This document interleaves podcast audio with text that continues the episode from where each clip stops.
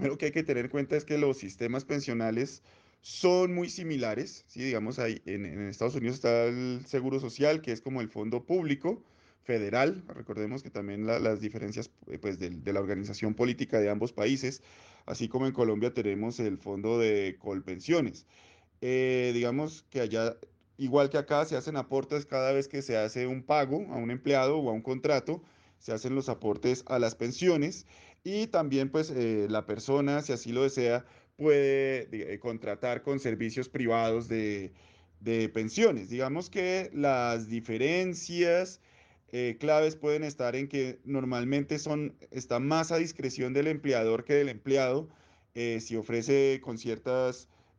empresas privadas o fondos privados como el 401, 401k, perdón, o 403b, dependiendo del tipo de empresa, o los fondos privados, lo que llaman el IRA, que son como los aportes individuales. Eh, lo que también, digamos que eh, cambia un poco es que hay un poquito más como de capacidad de decisión en si se paga un porcentaje o si se paga una cantidad específica. Aquí normalmente pues tenemos nuestra pensión. eh,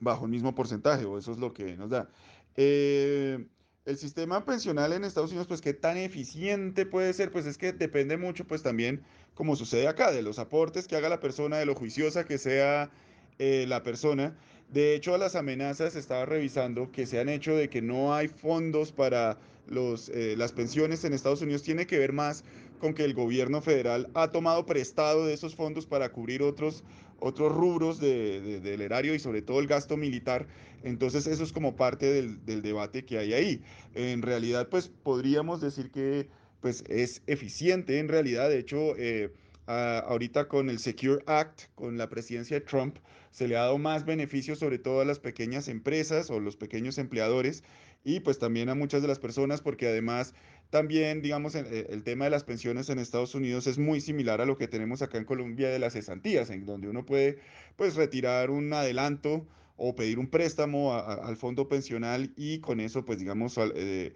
solventar ciertos gastos específicos. Digamos que aplican ciertas re, eh, reglas, no es como un, un dinero libre que está ahí. Lo primero que hay que tener en cuenta es que los sistemas pensionales